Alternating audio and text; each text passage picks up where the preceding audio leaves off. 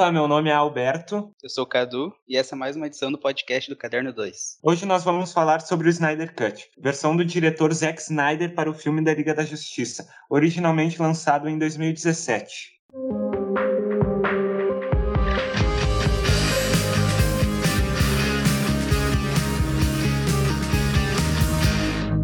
No filme, a Liga é formada pelo Superman, interpretado pelo ator Henry Cavill. Batman, vivido pelo Ben Affleck. Mulher Maravilha, Gal Gadot. Ray Fisher, como Cyborg. Ezra Miller, como Flash, além de algumas surpresas, entre várias aspas, que nós vamos comentar aqui. Portanto, por mais óbvio que possa parecer, sim, esse episódio vai estar lotado de spoilers. Então, se tu não gosta de spoilers e não assistiu o filme ainda, vai assistir de uma vez e pronto. Avisos dados, vamos começar a falar um pouco sobre o contexto que levou até o Snyder Cut.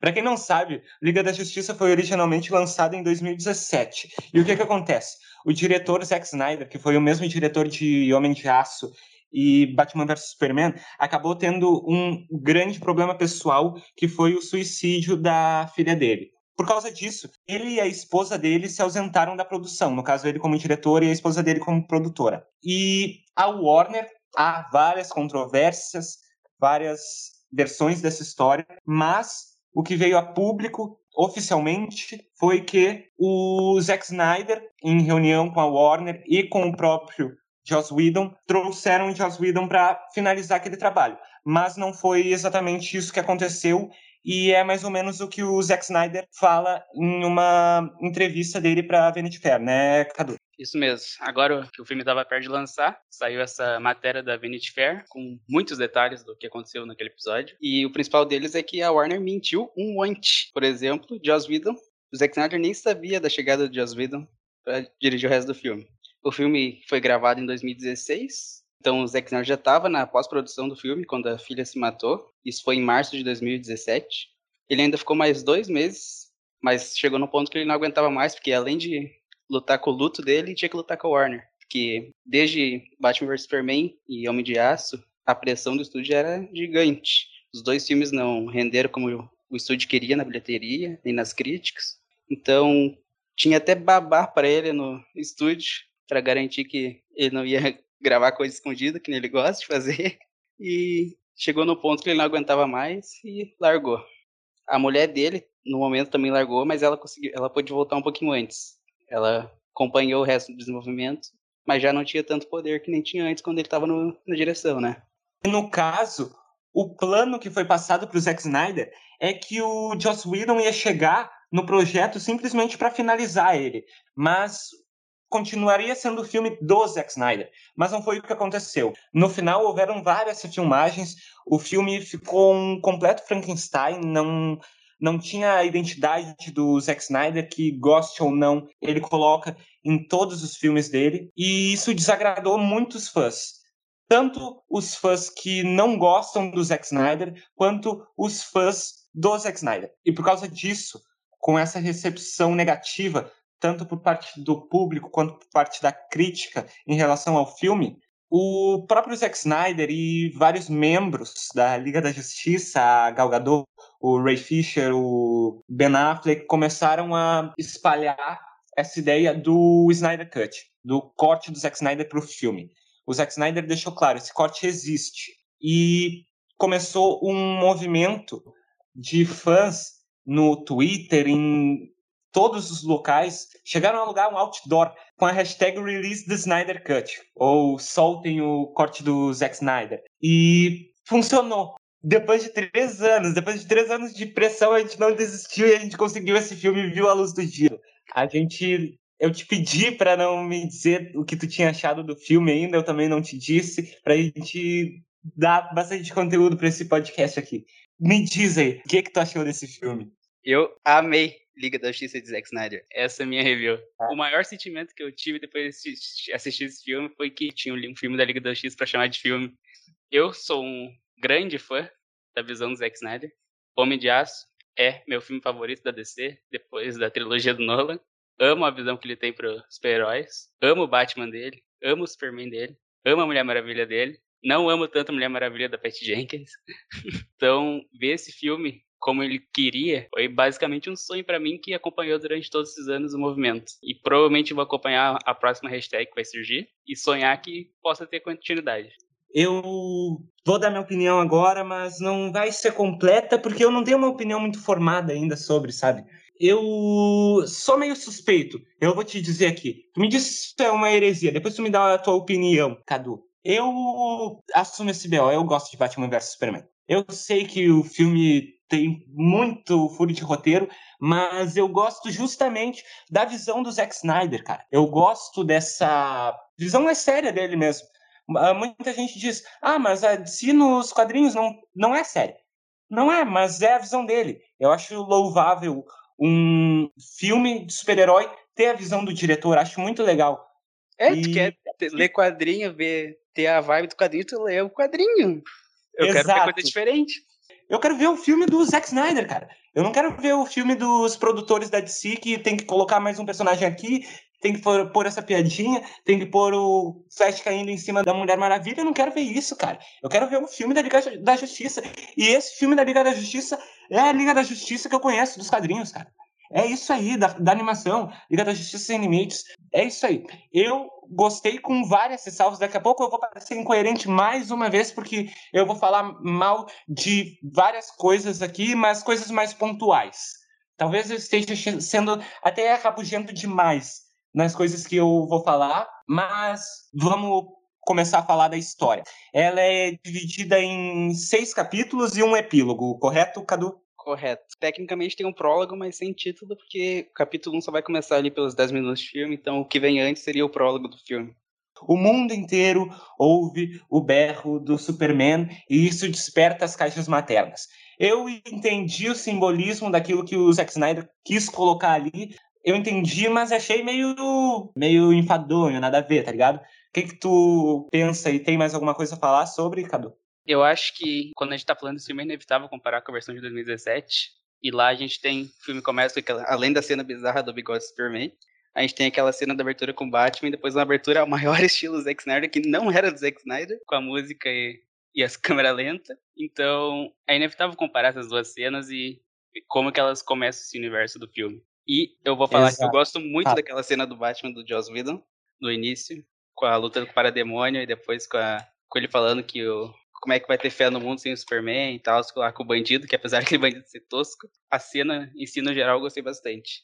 Porém, eu também gostei muito da cena do, do grito do Superman, e como ela, a morte impactou no, todo mundo, mas entendo que quem não goste, porque realmente é bastante brega, mas como um prólogo achei que funcionou bastante, porque traz, re, recapitula o fim do último filme, ao mesmo tempo que ele inicia várias novas histórias ali mostrando as caixas maternas despertando, mostrando os personagens novos, mostrando cada região do mundo ali, mostra a Atlantis, mostra Themyscira, e já mostra como que a liga está começando a ser formada com, com o Batman indo atrás da Aquaman. Então acho que 10 minutos de filme ele conseguiu apresentar muita coisa, enquanto o Joss Whedon tentou fazer uma coisa mais artística com aquela música e com aquela cena slow motion, mas acabou devendo um pouco nessa apresentação do filme. Tu falou também sobre Temícera, né, meu? Essa cena foi quando eu, a primeira que eu vi, assim. Olha o que o Zack Snyder fez, cara. Zack Snyder melhorou mil por cento essa cena, cara. Aquela cena era muito ridícula no filme do Joss Whedon.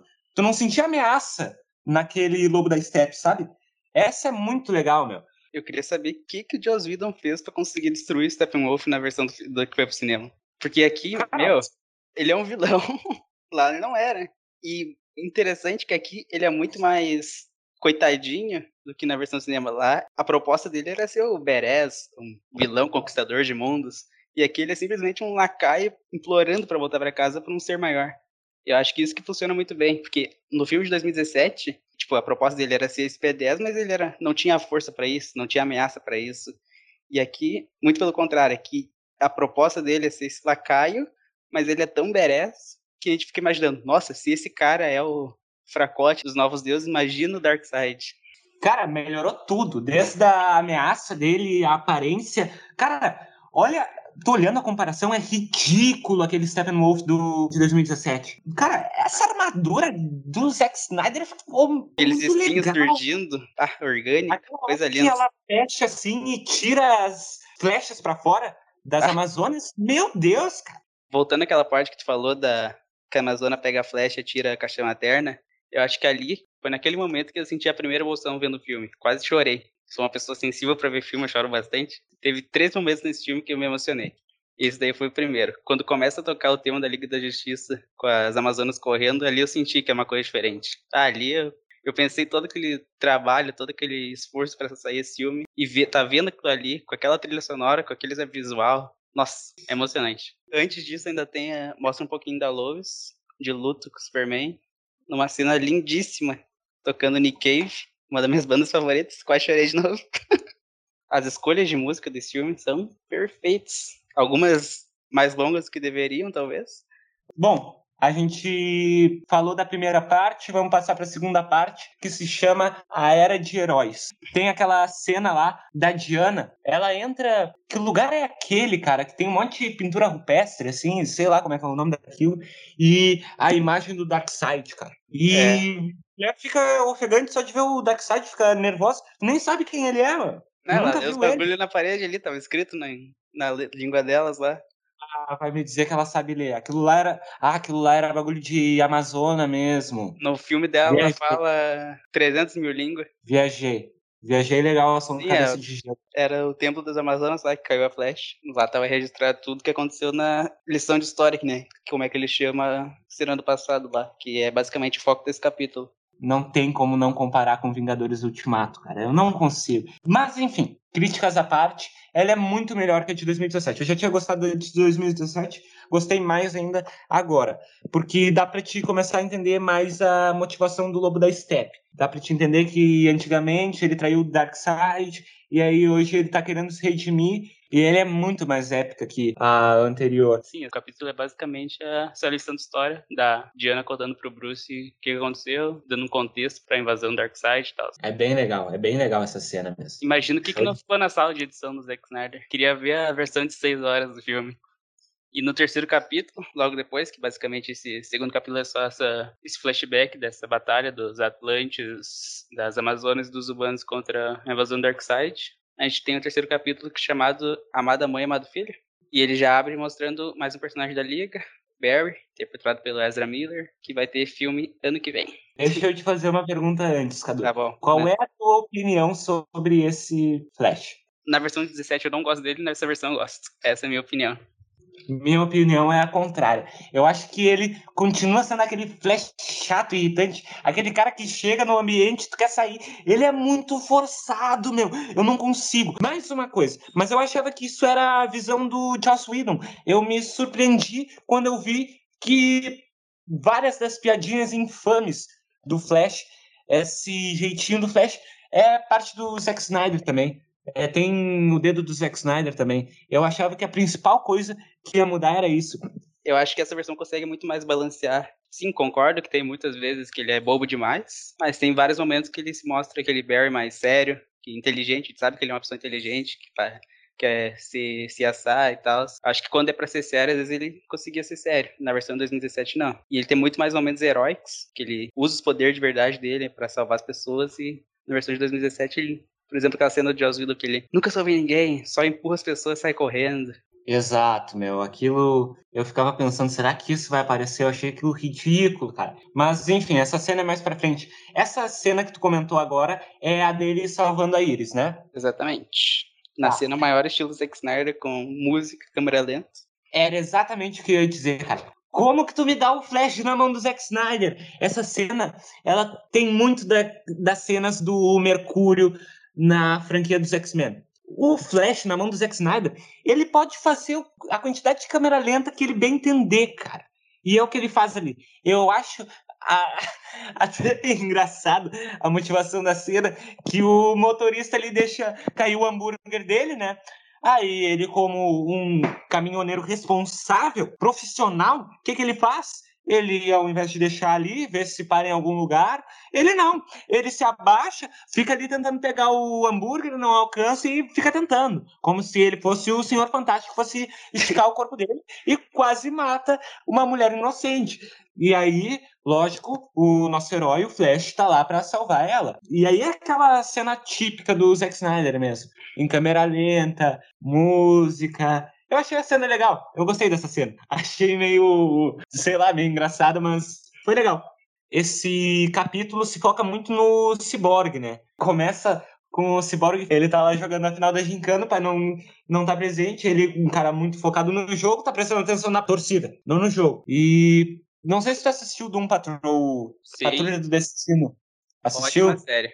Bah, meu, vou te dizer, eu gosto muito, da, muito mais daquele ciborgue do que do ciborgue da Liga da Justiça. Eu vou dizer, tá. eu concordo com isso, mas acho injusta a comparação. Porque aquele ciborgue já é muito mais pronto. Já superou muito dos traumas. Aquele como ele é um personagem muito amargurado, ainda acho que fica mais difícil de, mais difícil de se relacionar com ele. Lá ele já é um herói estabelecido, já conversou com a Liga da Justiça bastante. Daí ele é. tem essa personalidade mais alegre que ele desenvolve nos quadrinhos. É, eu gosto mais daquela versão. Não que eu desgoste dessa. Gosto e desgosto, acho que tem coisa demais ali que, que a gente só tá vendo porque é uma versão de 4 horas do filme. Provavelmente metade daquilo ali seria cortado, mas eu acho que é um, é um conjunto de cenas que consegue dar alguma profundidade para ele que não existe na versão que foi pro cinema. É que acho que dá esse momento da, da história do Cyborg, acho que cerca de 15 minutos, no máximo 20 de cenas. Acho que foi o único momento que eu senti algum tipo de cansaço vendo o filme. Eu acho que ali podia ter cortado algumas coisas. Depois daquilo ali, acho que pega o embalo que não cansa mais. Eu não senti, não sei se cansaço que tu tá dizendo é meio, sei lá, em ah, não gosto dessa palavra, mas é meio ranço, assim, do filme? Não, ou é cansaço, mesmo, cansaço mesmo? É ali que eu pensei, nossa, tem quatro horas de filme. Ah, tá. Será que vai é. ser várias cenas arrastadas assim ou ele vai pegar um ritmo que vai deixar a gente empolgado? Porque ele começou num, num ritmo alto, depois desceu essa parte mais humana e tal, sem muito ação, mas depois ele engata e consegue balancear bem isso. Tu assistiu o filme numa tacada só? Eu pausei no primeiro capítulo. Quando terminei o primeiro capítulo, eu pausei pra, pra responder o WhatsApp, que era meio urgente, depois foi numa tacada só. Ah, eu assisti capítulo por capítulo. Eu assistia, ia no banheiro, soltava um mix e recomendo. Se tu não assistir, se tu tá nos ouvindo aqui e não assistiu o filme, eu recomendo fazer assim. Eu assistia, como eu disse, ia no banheiro, ia buscar um negocinho ali, um snack, e aí para mim não foi tão cansativo. Não, para mim foi tranquilo, velho. E finalizando, ter, quando termina esses flashbacks do Cyborg, uh, aparece a cena aquela do Flash, né? É, do recrutamento é, dele. Isso, do Batman lá. É basicamente e... uma cena de cinema sem a parte do Brand tosca, que tava na cara que era regravação, porque o cabelo do Barry tava diferente. Exato. Mas ainda tem aquela piada I'm rich que, bah, não desce pra mim. Não, tu não precisa conhecer muito do Batman pra saber que o poder dele não é ser rico, meu. Esse é o poder do Homem de Ferro. O Batman, o poder dele é. Ah, cara. O Batman tem vários. o poder dele é ser o Batman. O poder dele é ser o Batman, cara. É amedrontador. É um morcego, cara. É um morcego gigante. Um morcego de dois metros de altura, cara. Se tu não tem medo, tu é maluco. Eu não gosto dessa cena, não gosto dessa frase. Tira aquela frase ali, essa cena já fica um pouco melhor para mim. Apesar de que é mais uma vez, cada vez que aparece o Flash na, na tela, me dá vontade de vomitar. Eu não gosto dele. Também nesse episódio aí aparece lá o, o Alfred na Batcaverna fazendo a manopla pro Batman. Meu, esse tipo cara... de cena é, é, o que eu acho que eu mais gosto nesse filme de herói. Que é só interação, sem luta nem nada. É só, por exemplo, aquela cena, essa cena que você tá falando, é só a Mulher Maravilha conversando com o Alfred, uma coisa que a gente nunca viu na vida. E provavelmente a única Exato. chance que a gente vai ter.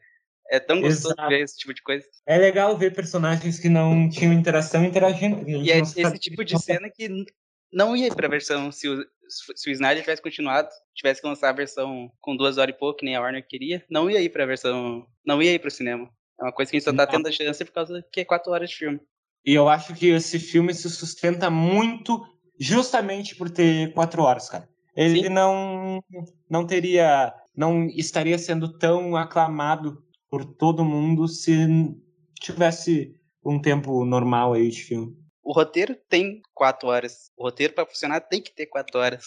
Talvez Sim. três horas e meia, mas tem que ter uma longa duração. essas quatro horas não são quatro horas jogadas no lixo, não são quatro horas à toa, tá ligado? Elas estão ali meio que pra consertar a cagada da DC, que foi construir esse universo ao contrário. Começar pela Liga da Justiça, tá ligado? Não é. É coeso. É coeso, é coeso. A palavra é, é uma coisa essa. muito simples pra definir esse filme. No Liga da Justiça 2017, os personagens faziam coisas. Nesse filme ele mostra por que, que eles faziam essas coisas e depois eles fazendo essas coisas. Com algumas alterações ou algumas cenas do mesmo jeito igual, mas tendo essa base, a gente conseguia entender a cena melhor e gostar mais da cena. Exato. E a cena do túnel, pra mim, foi a primeira cena legal do Flash. Primeiro material que eu vejo, vejo desse Flash do, do Ezra Miller e penso, pô, legal, eu gostei de assistir isso. Em relação a na, 2017. na mentalidade dele.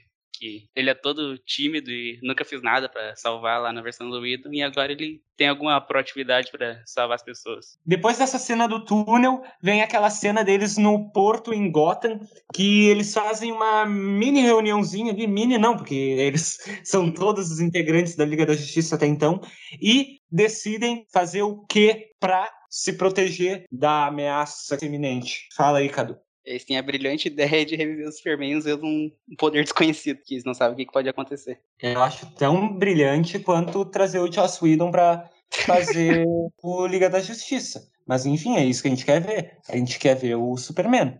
E Eu, eles eu acho- entregam entregam, Cadu? eu acho que tem uma, um ponto importante que a gente pode falar aqui, que o Batman nessa cena, ele tá muito pensando com a emoção e não com a razão pra reviver o Superman de qualquer jeito. Eu acho que ele tá tão arrependido que ele não importa o meio, ele, ele quer que ele tenha uma segunda chance, porque ele sabe que ele errou com o Superman e tá muito arrependido. Tanto que quando eles vão reviver o Superman, o Cyborg dá uma hesitada e ele fala: faz logo, faz logo. Exato. Fala muito sobre a culpa que o Batman sentiu pós Batman vs Superman. E entre essa cena dessa reunião que eles finalmente decidem reviver o Superman, a gente tem a excelentíssima cena do Caçador de Marte, que teve partes regravadas no final do último ano, para incluir a participação dele. O que, que tu achou dessa cena, Cadu? Eu acho que ela fazia mais sentido se não tivesse o Caçador de Marte. Eu concordo plenamente. Só que o Caçador de Marte é tão a Marta, ele faz tão bem o papel da Marta que não tem como imaginar que é alguém se passando pela Marta.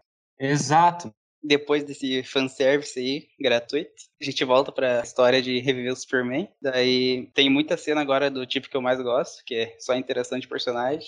Quando eles vão exumar o Superman, tem uma interação muito legal entre o Flash e o Cyborg ali, que já tinha na versão do Liga da Justiça de 2017, só que com outros diálogos. E eu gosto das ambas as versões. Quando lá em 2017 eles falam, ah, nós dois temos acidentes e tal. Eu acho que se juntasse as duas numa só, acho que dava uma cena bem legal. Sim, Cadu. Eu gosto dessa cena também. Eu só não entendi, eu realmente não entendi por que o Flash ele ainda fala. Sabe que a gente poderia resolver isso aqui em um segundo, né? O Flash, no caso, ele poderia Aham. desenterrar o Superman em um segundo. Não entendi por que, que ele não fez. Enfim, pra mim não, Ah. não fez nenhum sentido. é um exemplo do que eu falei de mixar as duas cenas. Que na de 2017 ele fala a mesma coisa, só que já fala. Ah, mas seria desrespeito, né? Mas não é desrespeito suficiente desenterrar um cara? Ah, se fazer com cuidado, acho que é menos. Ah, mas o Flash, ele tá ali enxergando tudo em câmera lenta. Ele tá fazendo rápido, mas tá fazendo com cuidado. Se bem que ele é desengonçado, né?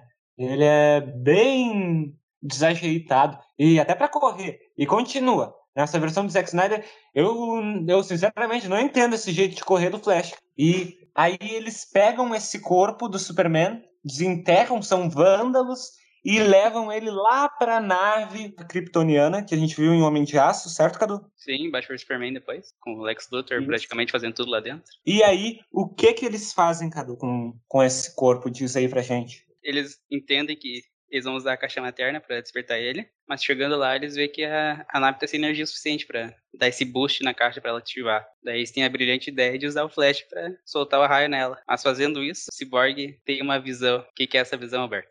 Essa visão aí do Cyborg, Cadu, é muito legal, cara. Ela mostra aquele futuro meio distópico da DC que a gente já tinha visto algumas coisinhas pequenas, bem menores, em Batman vs Superman, que a gente vai falar mais pra frente, que tem o epílogo, mas é a primeira visão mais completa desse universo meio Injustice. que aparece o Darkseid matando o Aquaman com o próprio tridente dele e utilizando os raios ômega, cara, muito legal. Aparece também a Mulher Maravilha morta, o funeral dela, ela com duas moedas no olho, achei engraçado aquilo. E também a cena que é mais uma das pistas que o Zack Snyder nos deixa para um possível futuro desse universo, que é o que o Superman segurando um cadáver no colo, só ossos, não dá para identificar quem é. Na Batcaverna. Tudo leva a crer que é a Lois Lane. E essa cena é dentro da Batcaverna, porque dá para ver o uniforme do Robin pichado, como aparece lá no Batman vs Superman, no fundo do cenário. E quem vem para consolar o Superman e bota a mão no ombro dele, Cadu. Dark. E logo depois já acaba a visão. E o Cyborg manda o Barry não ativar a caixa materna. E ele vai mesmo assim. E essa cena é muito legal do Flash correndo em direção à caixa materna e ela já tinha tocado na água, cara. E o tempo começa a voltar e ele consegue e toca na caixa materna antes dela tocar a água, como era previsto. E essa cena não tem no original e ela é muito legal. E é uns 10 segundos a mais ali, cara. Não ocuparia tempo de tela, nada. Saiu hoje mesmo a notícia que a Warner não queria que o Flash viajasse no tempo de jeito nenhum no filme. O filme de 2017 perdeu muito por não ter essa cena, porque ela é muito épica, muito legal. Eu gostei muito. E aí eles conseguem reviver o Superman. E tem aquela cena que é bem parecida com a original de 2017, do, da batalha do Superman contra os outros quatro membros da Liga da Justiça. O que, que tu achou, Cadu? Eu achei que, inclusive, uma das cenas eu achava que era do Joss Whedon, e na verdade era do Snyder. Duas cenas, na verdade. Uma delas é a corrida do Flash pro, com o Superman, que vai focando na cara do um do outro, na cara do um do outro. Cada vez o Flash vai ficando mais assustado. Eu achava que aquela cena era do Joss Whedon. Não era, era do Snyder. E é quando a Gal Gadot, no auge da atuação, gritam, Kalel, não! Eu achava que aquilo era do Joss Whedon também. Ô, oh, meu, eu ia falar exatamente isso, é muito ridículo. Kalel, não! Meu, é muito ridículo essa cena, cara. Que coisa pavorosa, que vergonha alheia! Como, como, que não, não fizeram só um take dessa cena? Só um! Por que, que ela não fala Superman? É, e o final dessa cena apesar do conceito ser o mesmo, que a Lois chega e salva o mundo, ela é, a execução dela é diferente. No filme de 2017 é o, é, o, é o Alfred que traz ela e tal. E agora ela entra na frente do, do arraio do Superman, que tava atirando no Flash, no Flash não, no, no Batman. E dizem, Zack Snyder, que ele viu ela grávida e por isso não parou. É, essa cena é muito melhor em relação à de 2017, Cadu. Ah, tem aquela parte do Você Sangra. Ah, meu, aquela cena é ridícula, cara. Ridícula, que troço pavoroso. Eu senti uma raiva quando eu vi aquilo. O Batman fazendo piadinha. Aquilo era claramente coisa do Joss Whedon querendo transformar em Vingadores, velho. Batman fazendo piadinha, que, que é isso, cara? Ah, eu não sou chato, mas o Batman não tem que, que ser. era pior, uh, você sangra ou o bigode dele na mesma cena? E aí, passando essa cena, tem a cena do pai do Cyborg, que é aquele clássico de cientista de filme levar qualquer objeto de pesquisa para casa ou usar para o bem próprio. O cara pega um cubo lá do tempo da pistola, mete uma maquita mesmo nele e depois pensa: ah, quem sabe eu uso isso aqui para curar o meu filho, que tá cortado pela metade. O detalhe é que ele nem sabe o que é aquilo. Pode muito bem ser, sei lá, um cubo, um cubo mágico mesmo, de montagem gigante. Que, que pode dar errado. É. Eu acho que o peso dramático dessa cena, que na versão de cinema do Cyborg não morreu, ele acabou mostrando no trailer, daí a gente meio que já sabia o que acontecia. Exato. Bacadu, eu adorei aquele uniforme preto, achei muito legal. Eu, eu, eu, gosto muito desse design dele preto aqui, o símbolo prateado é muito legal. Ah, meu, não tem jeito, o uniforme Mas preto sabia é que era CGI? Sério? Sim, ele foi filmado com o uniforme azul. A Warner não queria que eles usassem o uniforme preto, Daí o Snyder filmou com azul, mas ele fez modificações no uniforme que permitiam mudar facilmente para preto na, na pós-produção. Olha, tu tá me dando uma curiosidade aqui que eu não sabia, cara. Nesse aí eu vou ter que tirar o chapéu pra Warner. Pro Zack Snyder. Zack Snyder. Zack proibiu Snyder. ele de usar. E, cara, e essa parte 5 tem mais espaço ali para os atores mostrarem o desempenho deles. E eu vou te dizer, meu, eu não tinha nada contra o Ben Affleck como Batman. E não tenho também. Mas ele como Bruce Wayne, ele não me desceu muito, cara. Principalmente no Liga da Justiça. Já no Liga da Justiça do Joss Whedon, e agora no do Zack Snyder também. No Batman vs Superman eu gosto dele, mas nesse não sei, talvez seja a interação com os outros heróis. Não sei te especificar exatamente o que é que me incomoda, mas tem algo que me incomoda nesse Bruce Wayne. O que, que tu acha dele, Cadu? Eu acho que é aquele processo de transformação que a gente comentou, que ele mudou bastante de um filme pro outro, justamente por causa do Superman. Ele tava meio amargurado e bravo o Superman, e o Superman conseguiu transformar ele para ter essa visão nova sobre o mundo de novo. Provavelmente lá no início da carreira dele, ele era uma pessoa mais aberta e gentil. E isso foi piorando com a morte do Robin e tal, com a chegada do Superman, que ele não confiava nem um pouco, só piorou. E agora com, com esse efeito do Superman nele de volta, conseguiu dar, trazer essa luz de novo para ele. Eu acho que isso refletiu na, no jeito que ele agia, no jeito que ele falava, tornou o personagem mais leve, entendeu? Toda essa parte do Superman e, da, e do Silas morrendo já era parte do capítulo 5, e essa parte do Superman na fazenda e do uniforme preto já era parte do capítulo 6. Ainda bem que tu voltou nesse assunto, porque eu achei muito legal a explicação que deram pra roupa preta. Porque eu ficava pensando, da onde que o Superman vai tirar o uniforme preto? Será que ele vai comprar no AliExpress, no eBay, não sei? Ou vai pedir para a mãe dele fazer, mas foi legal, tava na nave. Bom, explicação simples ali, não teve muito floreio e foi, é isso. E dá para aceitar tranquilamente. Eu gostei. Mas sem falar mais de roupa preta agora, Cadu, uh, a gente já passa nesse, nessa parte 6 para aquela cena deles lá na Batcaverna. E tem algumas interações legais aí entre uns personagens. O que que tu achou? Tu acha que eles têm uma química legal? Tu gosta? Essa cena na versão do cinema, se eu não me engano, é bem diferente. Foi to totalmente regravada, porque aqui acho que o que a gente mais pode destacar é que ele relembra alguma cena de Batman Superman, né? que é a cena que o Flash aparece pro Bruce no, num sonho, falando que a Lois Lane é a chave, e aqui o Batman remete a isso de novo. E tenta, acho que o filme aqui tenta dar um contexto para para outra coisa que podia ser explorada nas continuações e também dando mais alguns easter eggs da, que já foram citados nesse filme, como a parte lá da, do Superman segurando o corpo da Lois morto. Acho que são pequenas indicaçõezinhas assim que estava construindo para o universo maior que será que vamos ter a chance de ver? Depois dessa cena da Batcaverna, eles pegam o veículo voador deles, que se chama o quê, Cadu? Flying Fox. Essa é a, como eu tinha falado nisso, que tinha três cenas nesse filme que eu me emocionei, e essa foi a terceira. Que quando estão subindo para entrar no, na nave do, do Batman, o Bruce fala pro Alfred, ah, eu tenho certeza que, eu, que ele virá, falando do Superman. Daí o Alfred pergunta, como você pode ter tanta certeza? Daí o, o Bruce fala, fé, Alfred, fé. Essa parte com a trilha sonora da Liga tocando no fundo, ah, tocou no meu coração. Exatamente. Fé é o que a gente tem que ter também para ver a continuidade é. desse universo aí.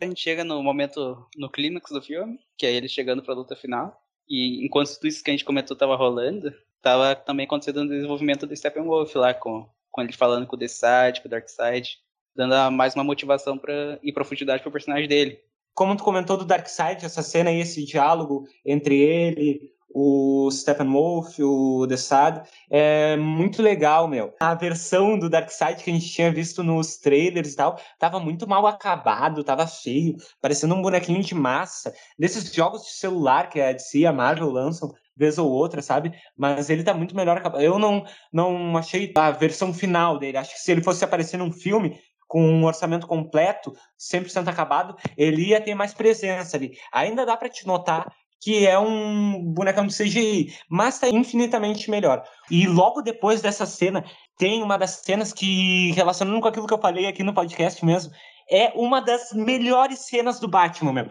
Eu adoro, que é quando eles chegam, aí ele diz, ó, vocês vão lá fazer tal coisa e eu resolvo. E, cara, é muito legal. Ele destruindo e. Ah, o cara é o melhor piloto do mundo, né, O, ele dá o tiro lá na torre, a torre. Ah, cara, é muito legal. E aí depois ele sai do Batmóvel e as cenas de luta são todas muito bem coreografadas, meu. Muito bem. E, e tudo isso foi picotado na versão do Joss Whedon, né?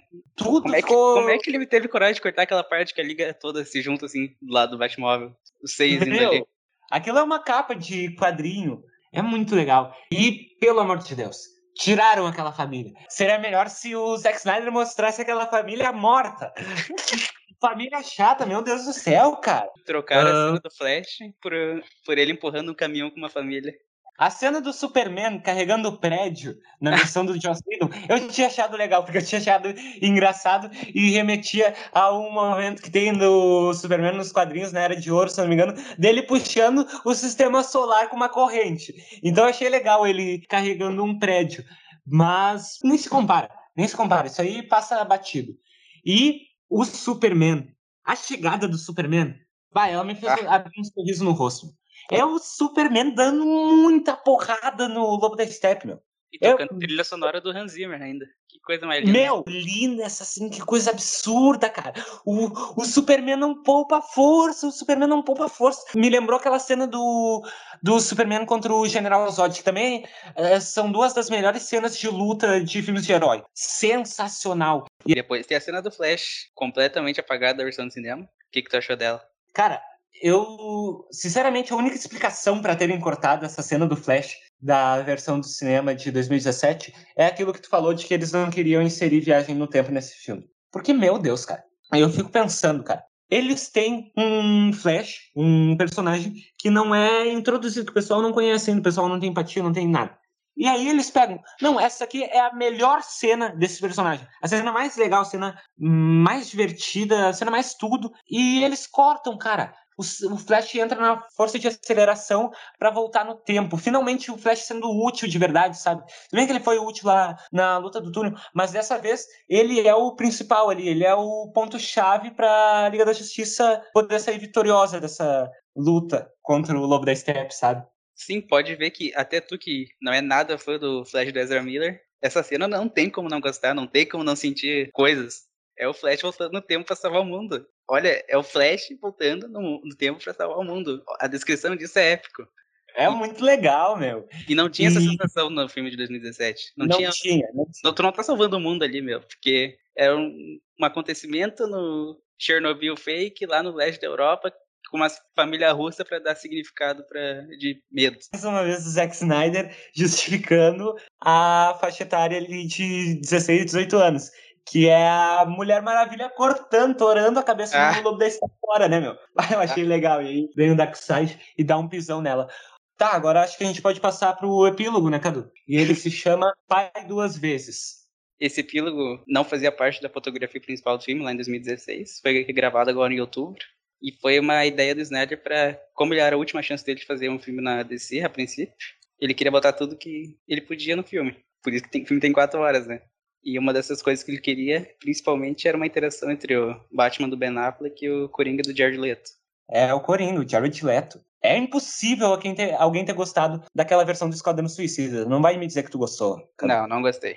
Não tem como. Mas eu não gosto da risada dele. Não gosto nem um pouco da risada dele. acho, eu acho que ele tentou ser diferente, mas foi diferente demais. É, foi diferente demais aí. Acho que existe um padrão pra risada de um ser humano aí. Mas, bah, meu, eu acho muito legal a, o diálogo entre ele e o Batman, cara. É um dos melhores diálogos que eu já vi entre o Batman e o Coringa, que, cara, o Coringa, ele é o maior vilão da cultura pop entre tudo. Não existe um vilão maior que o Coringa. O Coringa tem as melhores representações nos quadrinhos, nas animações, no cinema, em tudo, meu. O Coringa é maior que o Darth Vader, o Coringa é maior que o Thanos, que qualquer um.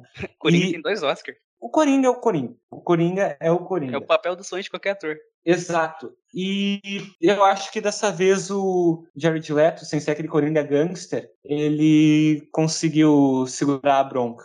É, e como eu falei anteriormente, a proposta toda dessa cena era para ter essa, essa interação entre os dois.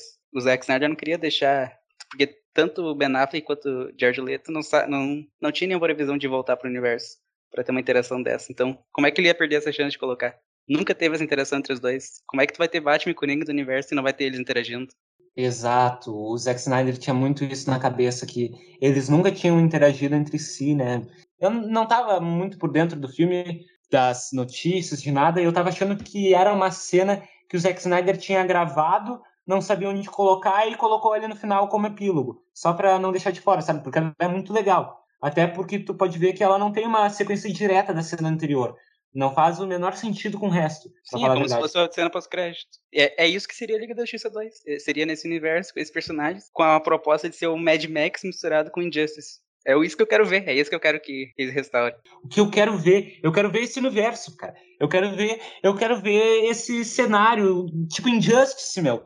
E Superman se torna um ditador do mundo. Eu acho muito legal, muito legal essa, essa visão. E aquela hora que ele chega, é muito legal aquela formação dessa nova Liga da Justiça: Mera, Cyborg, Batman, Flash e Coringa. E o Exterminador. Aquilo ali, como foi gravado no ano passado, em meia pandemia, alguns atores não puderam voltar, como foi o caso do Superman. Aquela cena ali é reaproveitada de Batman vs Superman, sendo no final dele.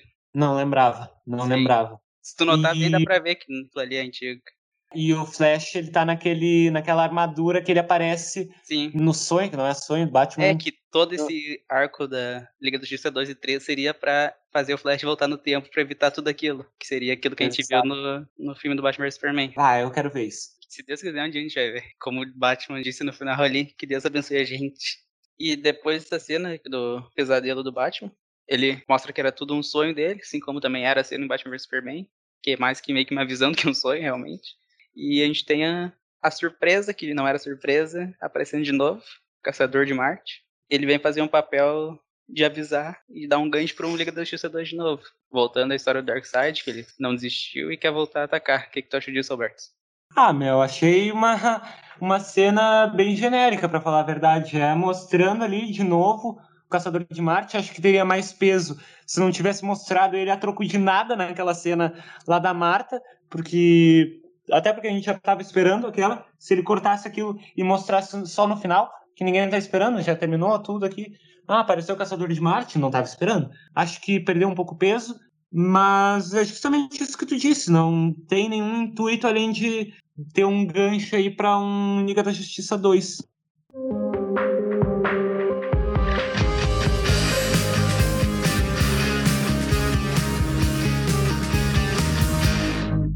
Tá, Cadu, então eu acho que é isso, né, que a gente tinha para comentar sobre o filme. O filme termina assim e acho que a gente pode passar para as nossas considerações finais, né? Conjecturar sobre o futuro, se tu tem alguma aposta sobre o que vai acontecer, o que não vai acontecer, tanto no campo da história da, desse universo, quanto se isso vai vir à luz do dia um dia ou não. O que, é que tu acha? Uh, antes de falar qualquer coisa, eu queria fazer um anúncio que enquanto a gente estava gravando esse podcast, estava rolando uma campanha de hashtag, assim como tinha para lançar o Snyder Cut, está rolando um para restaurar o universo do Snyder. Ele acabou de bater um milhão de tweets no dia de hoje, ou seja, tá rolando campanha para acontecer. Vai ter. Minha aposta é essa. Vai ter. Se tiver apoio, acho que vai. Vamos ter um, uma continuação desse universo. Minha aposta é essa. A gente conseguiu fazer um filme que ninguém sabia nem se existia realmente. Ou se o Zack Snyder tava metendo louco. Igual o David Ayer uh, tá fazendo com o Esquadrão Suicida. Que aquilo sim, eu acho quase impossível aquilo ser bom, cara. Me surpreenda. Pros... Isso que eu quero. Exato.